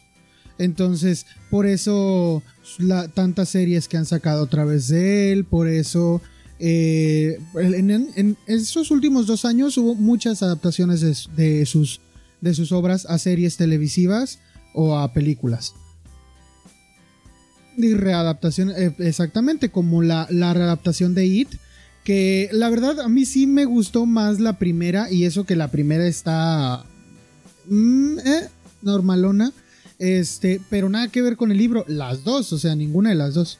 Algunos aspectos quizá rescataría, pero muy ínfimos. Eh, eh, entonces, también ahorita su literatura ya, ya lo veo como que ya está escribiendo solamente para eso, como decías tú, como, como para sacar lana y sacar toda la lana que pueda antes de, pues antes de írsenos. Eh, sí veo, por ejemplo, en Elevación, noto que está hablando ya muy, aunque, aunque sí parece que, que está como haciendo esta, como intentando preparar a sus lectores para el momento en el que se vaya eh, la verdad es que hay aspectos que no me agradaron de la novela. Eh, siento que algunas cosas fueron muy forzadas. Siento que algunos, algunos temas como que ya dijo, ay, pues es para la chaviza y, y ándele. Este, les voy a meter lesbianas y les voy a meter esto y les voy a... O sea, como que... Para cubrir cuota. Exactamente.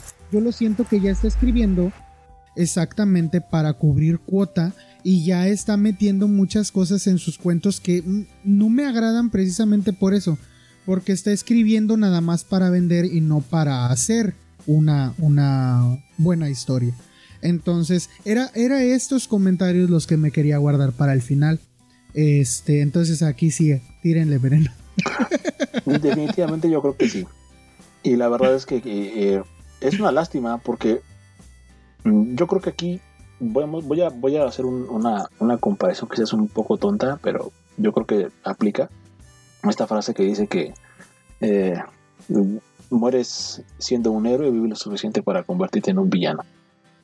Yo creo que eso es lo que eso es lo que le, lo, que le está pasando aquí, ¿no? La realidad es que todo, todo ese, todo ese, ese odio que hay en redes sociales respecto de su obra, hay dos cosas que tengo que decir al respecto. Uno, no se fíen de él, y dos, es, eh, es de gente que realmente no ha leído la obra de King. Porque las personas que yo conozco que no les gusta King, pero han leído la obra de King, no opinan eso de su obra no les gusta por la forma en la que escribe, por el tema que trata, porque consideran que el terror que hace es un terror muy simplista, que es, un, que es una forma de escribir muy, muy desapegada de la literatura. O sea, tienen sus opiniones al respecto de por qué no les gusta, pero no dicen que es malo, porque la verdad es que no es malo. Es un excelente narrador, es un excelente constructor de personajes, sabe, sabe hacer muy bien las historias, sabe fundamentar muy bien sus, los objetivos de los villanos, aunque a veces sus finales sean buenos, malos, regulares, pésimos, eh, sabe hacer las cosas, pero fuera de eso, esta, esta última etapa de, Stephen King ya, ya se nota, se nota que, lo que él hace es porque tiene todo el tiempo del mundo para hacerlo y porque quiere sacarle el, mayor jugo posible a, su nombre, a, a, lo que le quede de vida a Stephen King. No, y bueno, a mí también me parece, o sea, porque pensamos que Stephen King prácticamente a veces saca uno o dos libros por año. O sea, o cada año va a haber un libro nuevo. Y también todos sabemos, ¿no? O sea, qué contratos o qué este, acuerdos, por ejemplo, editoriales haya, ¿no? Eh, no creo que esté así sobre las cuerdas, que las editoriales lo tengan sobre las cuerdas, pero también o sea, las editoriales muchas veces te, firman, pero tienes que escribir tanto o tienes que llegar a una cierta cantidad. Entonces lo que sí me parece es que es este juego ya de eh, sigue y sigue escribiendo. Y a mí algo que me, me, gustó mucho que una vez dijo Mariana Enríquez, ella decía, yo sé que en un, momento dado voy a dejar de escribir terror porque se acaba, se agota los temas que yo puedo explorar desde mí como escritora sobre el terror. Y yo creo que eso también un poco ha pasado con King. O sea, él ya exploró, ya tuvo su faceta de terror y ahorita está cambiando algo que se le ha denominado más desde la fantasía oscura, un poco a veces como thriller policíaco, ¿no? Como en esto de Outsider, el visitante. O sea, está también él explorando otras cosas y pues está bien, o sea, pero sí creo que eh, yo me quedo nuevamente con ese Stephen King mucho más clásico, ¿no? Eh, y no, yo tampoco me atrevería a decir que necesariamente lo, lo nuevo que esté él escribiendo sea malo, porque aparte yo personalmente no lo he leído, he escuchado comentarios y por eso sé de qué van estas obras, pero me parece que también tiene que ver con eso, o sea, eh, pensamos que el terror también es un género muy propio. O sea, uno escribe lo que a ti te va dando miedo y por eso vuelvo a lo mismo. Stephen King es muy biográfico y te está hablando de sus propios terrores, ¿no? O sea, de qué es lo que a él le causa miedo, por qué se está colocando ahí, ¿no? Como en esta situación y si a lo mejor ya se agotó esa beta, ¿no? O sea, no lo sabemos. Quizás de repente saquen por ahí algo que ya tenía escrito desde antes o se saque un nuevo libro, pero pues también... Y sea la bomba, ¿no? Y sea la bomba, pero pues también nosotros, o sea, creo que también como lectores, eh, a veces explotamos mucho, ¿no? Como Paul Sheldon en Misery, el escritor, que él ya estaba cansado de escribir eh, su obra, sin embargo, seguía, eh, o sea, estaba obligado a seguir escribiendo por... Y yo creo que, que justo, justo, justo por eso es, es, una buena obra, porque yo creo que King llegó a sentirse así o se siente así, no lo sé. como dices, no sabemos qué, tipo de arreglo tenga con Bingo Random House, pero eh, pues eh, definitivamente yo creo que la obra de un autor se mide eh, su genialidad en, función de lo bueno que es haciéndola, ¿no? y un, un, ejemplo que yo, que yo a este, a este sí puedo decir lo que lo llevo tatuado en el corazón es a Clay Barker. Clay Barker supo hacer su obra y supo decir hasta aquí. Eh, tenía, tiene planeado un par, de, un par de libros por ahí que está, que está escribiendo, de hecho lo anunció en su Twitter, que, iba a ser otro, otro par de libros que tiene, pero seguramente van a ser buenos libros porque desde que terminó de escribir sus libros de sangre hasta Hellraiser, eh, eh, esta, esta trilogía de, de, fantasía que escribió para niños de Arabat, han pasado más de 20 años desde que eso sucedió. Y, y honestamente yo creo que Clay Barker tiene mucho que contar eh, de estos 20 años quizás. Y a lo mejor es lo que, lo que King nunca se permitió. No estoy diciendo que tenga que dejar de escribir. A lo mejor lo que, lo que le falta a, King es eh, dejar de vivir en sus libros y empezar a vivir él para tener mejores cosas que contarnos. Yo creo que eso es algo muy interesante de analizar también. Y digo, a lo mejor ya no nos da tiempo de, hacerlo en, este momento, pero yo creo, yo creo que, que King dejó de vivir y se enfocó a imaginar. Y como dices, como, como dice eh, Mariana Enríquez, la imaginación eh, se agota, pero se agota siempre y cuando dejes de, echarle combustible, ¿no? Yo estoy seguro que ella dice eso porque ahorita tiene eso en la cabeza, pero a lo mejor el día de mañana le pasa algo tan horrible y tan terrorífico que dice, a ver, no, yo quiero escribir sobre esto. Y va a sacar una nueva forma de escribir. Nadie sabe lo que le va a pasar mañana, ¿no? Hay gente, hay gente que sea que sea que quiero especificar que esto no implica una amenaza hacia este escritor. no, no, no, no, no, no, para nada, no, no para nada.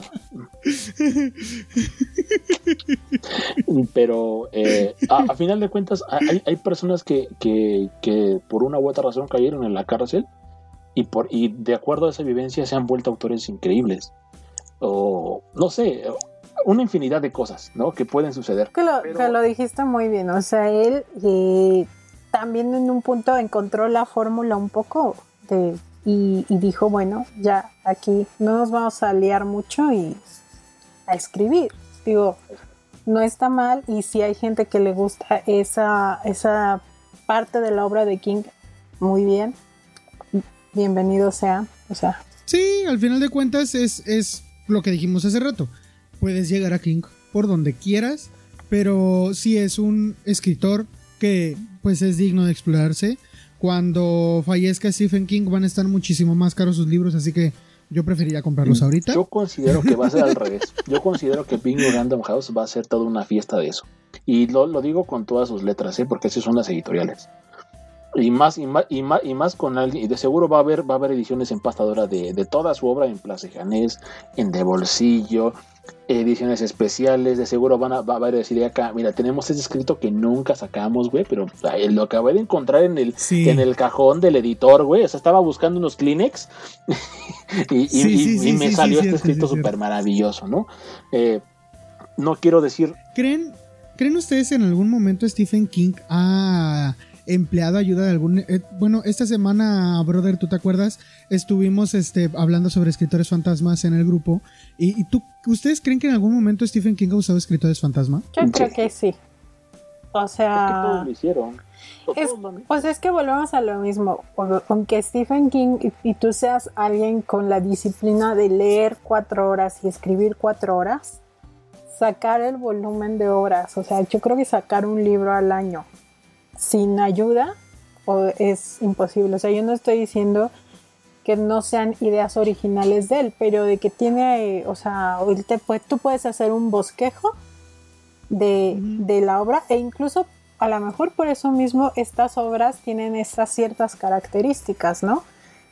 Porque no tienen a lo mejor el cuidado que les da sus propias particularidades y ya se volvió ajá ya se volvió un poco más como una receta de cocina. Un chef tú tienes un chef que te va a inventar una receta y luego tienes a tus cocineros que se van a encargar de reproducirla.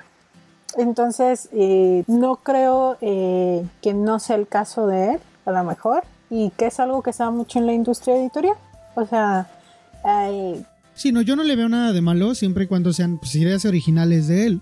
Eh, ya esto de comprar una historia y ponerle el nombre de alguien, ya eso sí se me hace muy bajo, pero eh, pobre, pobre de la persona que, se atreva a vender su historia eh, y cuando vea cuánto vendió después su historia, por ejemplo, imagino yo, si yo de verdad e, escribo una obra maravillosa y, y no me la quieren comprar a mí porque yo no tengo, yo soy Isaac y yo no figuro en ningún lado y la vendo para que la publiquen como si lo hubiera publicado Stephen King.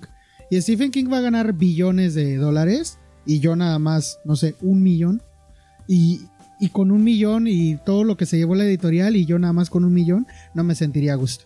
Eh, pero, pero digo, siempre y cuando sean ideas originales, yo no le veo problema, pero yo sí creo que ese es el que, que sí emplea ayuda y por eso ahora sus historias como como que han perdido cierto rumbo.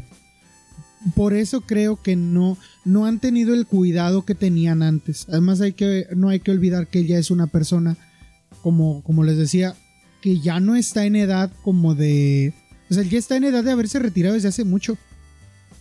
Entonces, mm, sí, es que sí. sobre todo hablando de la sociedad americana. yo no creo en eso. Ahí está, ahí está Chomsky, por ejemplo. Chomsky es un viejito. Y, yo, yo, leería cualquier cosa que él escribiera. Honestamente lo haría. Yo creo que, yo creo que un escritor no puede retirarse porque un escritor lo que hace es hablar de su vida, hablar de sus experiencias, y entre más grande eres, más experiencia tienes. Yo creo que más bien lo que debes hacer es saber decir, yo soy un escritor y quiero hablar de lo que se me antoje hablar, Y a lo mejor King tuvo que haber dejado el terror y haberse metido otra cosa. Y a lo mejor si quiere regresar al terror ahora porque encontró otra forma de hacer terror, lo puede hacer. Pero yo creo que un autor, llámese de lo que sea, en, temas artísticos, no, no, no existe tal cosa como el retiro. Existe este proceso de creatividad en donde eh, tienes que pasar por algunas cosas para que tu obra tenga una representación significativa y se vuelva universal. La, la, charla que teníamos antes de, de meternos a grabar eh, sobre la universalidad de, de las obras eh, realmente es universal porque habla acerca de la, de la vida misma, de las vivencias de las personas, que si bien no va a ser la misma experiencia que tenga yo o tenga cualquier otra persona, eh, es, algo que podemos compartir en, en, un contexto de humanos. ¿no? Entonces, yo no, yo no creo que un escritor tenga que decir me retiro, o sea, como lo que hizo Barker, vuelvo a ese ejemplo. Eh, él dijo yo hasta aquí dejo mi obra y de repente dijo voy a volver a escribir, ¿por qué? Porque tengo lo que contar yo creo que eso es lo, eso, eso es lo que, lo que, lo que debe hacer cualquier autor que, que precie de hacer las cosas por arte. Eh, yo creo que lo que hace King ahora ya lo hace por dinero, más que por hacer algo eh, más, mm, más, más, más eh, desde el punto de vista artístico de, la forma. Eh, es que yo sí pienso que. Es que yo sí pienso que, por ejemplo, con King, por más prolífico que haya sido su mejor época, desde mi punto de vista, obviamente, sí ya, ya pasó. Como que como que ha querido agarrar aire, ha querido, que ha querido agarrar un segundo, tercer aire, no sé el que gustes.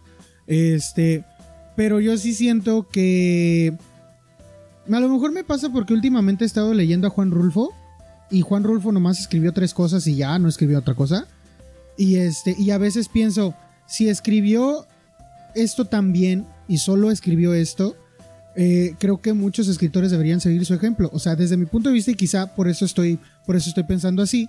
Este, eh, últimamente he pensado, pues es que a lo mejor muchas malas historias se ahorrarían los lectores si los escritores aceptaran de repente que, que pues habría que ponerse una fecha.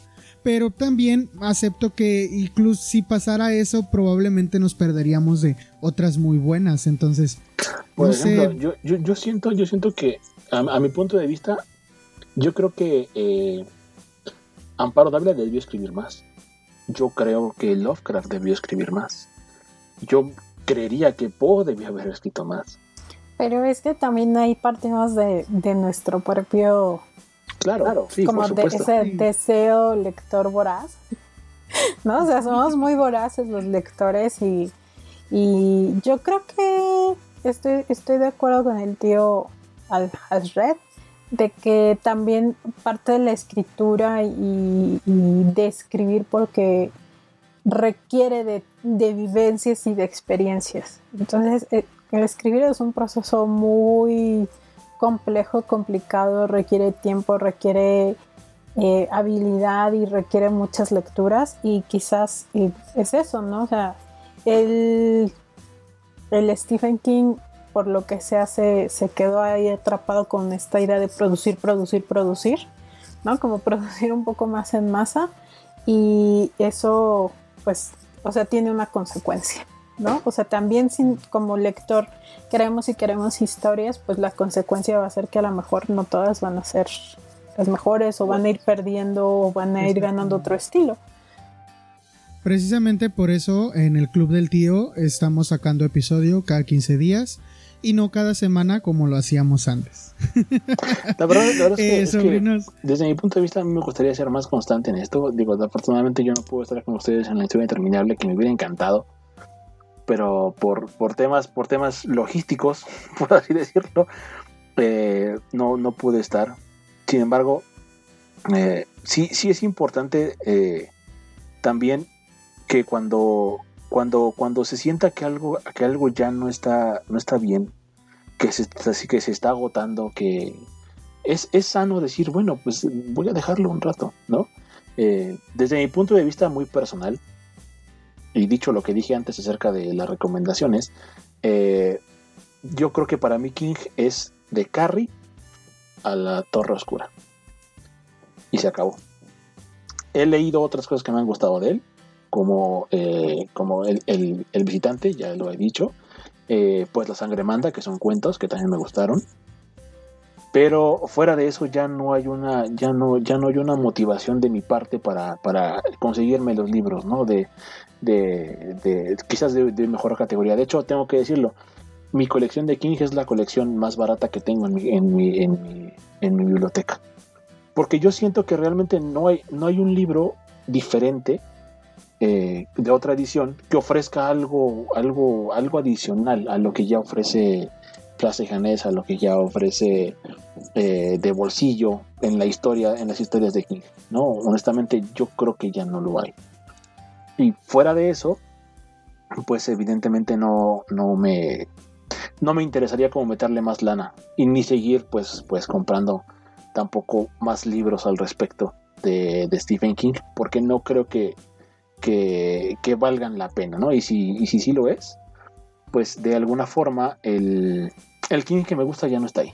Eh, pues creo que ya hemos dado suficientes aspectos no sobre King así que no creo que eh, pues sea necesario como que dar un punto final a la conversación, porque además también seguramente en el futuro podría darse pie a hablar de alguna de sus novelas por separado, ¿no? Entonces, pues solamente quisiera despedirme de los sobrinos, agradecerles por escuchar el podcast y recordarles que eh, cada 15 días sacamos episodio nuevo, así que eh, dentro de 15 días escúchenos otra vez y mientras pueden escuchar cualquiera de los programas que tenemos eh, pues ya disponibles. En YouTube tenemos tres programas por ahí de otros temas, así que pueden ir a darles un vistazo. Me acaba de decir una sobrina que tenemos este, en el grupo que ella no sabía que en YouTube teníamos este material que solo había sido publicado ahí. Así que por eso se los recuerdo. En YouTube tenemos, hicimos tres lives. Eh, ya no pudimos hacer más.